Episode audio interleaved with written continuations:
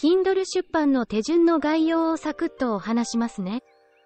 本当に大まかな流れなので、これからやってみたいと思う人は、この流れを何度も聞いて頭に入れてくださいね。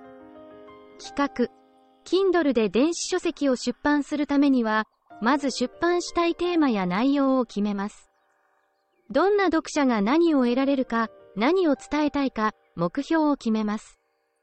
ターゲット読者層や競合書籍をリサーチして分析します。自分だけの差別化ポイントやマーケティング戦略を考えます。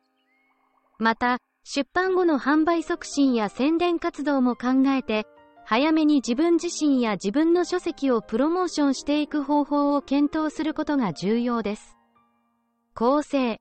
企画に基づいて、章立てや見出し、概要、目次などを作成します。これにより、文章の骨格を作り上げ、読者が内容を理解しやすくなります。また、本文中の情報を整理し、読みやすくわかりやすくすることも重要です。ここで、足りない情報があれば調べたりします。構成の大筋が決まったら、チャット GPT を使い、さらに必要なものがないかを確認すると、仕上がりの網羅性が広がったり、原稿の質を高めたりすることが可能になります。執筆。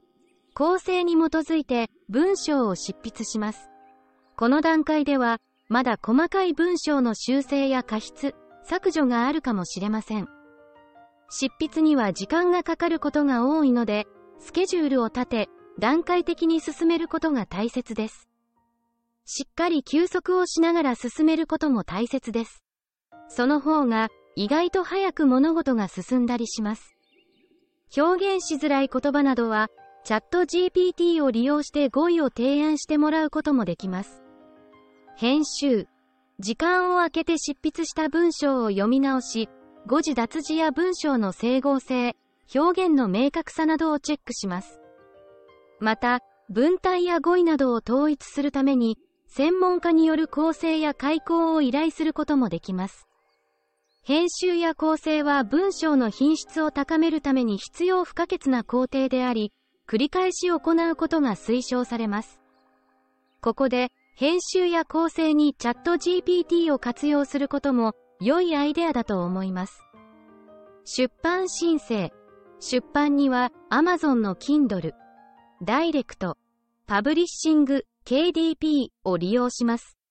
KDP に登録し、書籍情報や表紙画像、本文データをアップロードし、価格や販売地域などを設定します。書籍が承認されたら、世界中の Kindle ユーザーに販売されます。